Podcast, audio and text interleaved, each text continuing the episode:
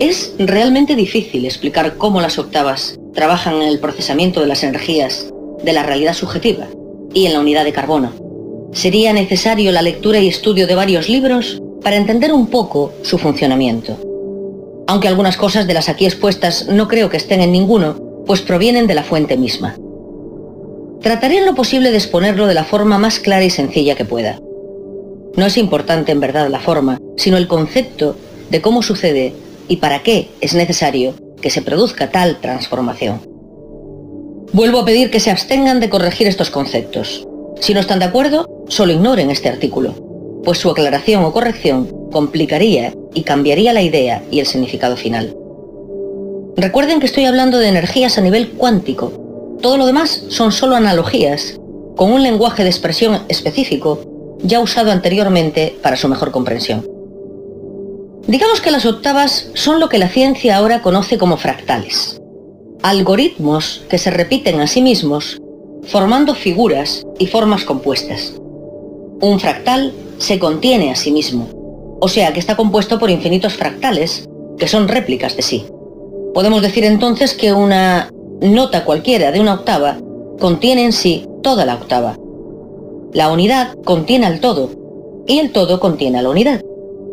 Siguiendo este razonamiento, el 1 contiene en sí mismo las siete notas o partes de la octava. Do, re, mi, fa, sol, la, si. Si dividimos a la unidad por las partes que la componen, que son 1 partido por 7, tenemos 1 dividido por 7, que es igual a 14, 28, 57, 14, 28, 57. El número resultante es la secuencia de progresión de las octavas en el espacio y el tiempo. Como verán, en esta secuencia no se encuentra el 3 y el 6. Estos son los lugares correspondientes al choque entre mi, fa y el de la tercera energía. No sé si me siguen hasta ahora. Para comprender mejor lo que quiero decir, tenemos que enumerar o asignar un número a cada nota para poder luego ubicarla en la secuencia correcta. Teniendo como base al do, que le corresponde el 9, sería re igual a 1, mi igual a 2, choque igual a 3, fa igual a 4, sol igual a 5, la igual a 6, si igual a 7, choque igual a 8 y do igual a 9. Recuerden que el choque llena el espacio de la seminota faltante con energía para enderezar la octava. Si reemplazamos las notas por los días de la semana, lunes igual a 1, martes 2, choque 3, miércoles 4, jueves 5, viernes 6, sábado 7, choque 8, do 9, o sea, do, domingo. Y posteriormente seguimos la secuencia de progresión, 14, 28, 71. Nos daría la secuencia de influencia en la realidad general de los acontecimientos producidos en la realidad subjetiva. Esta sería la siguiente. Lunes 1, miércoles 4, martes 2, choque 8, jueves 5, sábado 7, lunes 1, el viernes 6 y el domingo 9 quedan fuera de la influencia de la octava por ahora. Esta es la verdadera causa que ciertos acontecimientos programados y ejecutados por los amos, como el 11S y el 11M, tengan que ser en determinadas fechas específicas. No es solo, como se dice, por ritual, sino por algoritmo matemático para modificar la octava en la realidad general y manipularla en la subjetiva.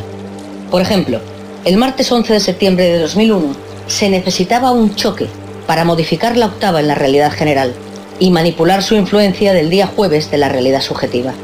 El atentado a las Torres Gemelas fue perpetrado con ese fin. Como podrán ver, todo tiene un propósito, aunque no lo comprendamos.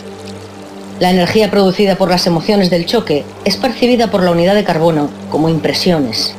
Estas son procesadas por el centro emocional y se combinan con el oxígeno, OX, y el carbono, TX, que tiene una energía inicial de hidrógeno, HX, y estos producen un nitrógeno, NX, cuyo octanaje es modificado por la impresión recibida que se combina con la octava en curso, y logrando en este caso bajar la calidad de la energía, octanaje, hidrógeno, HX, final.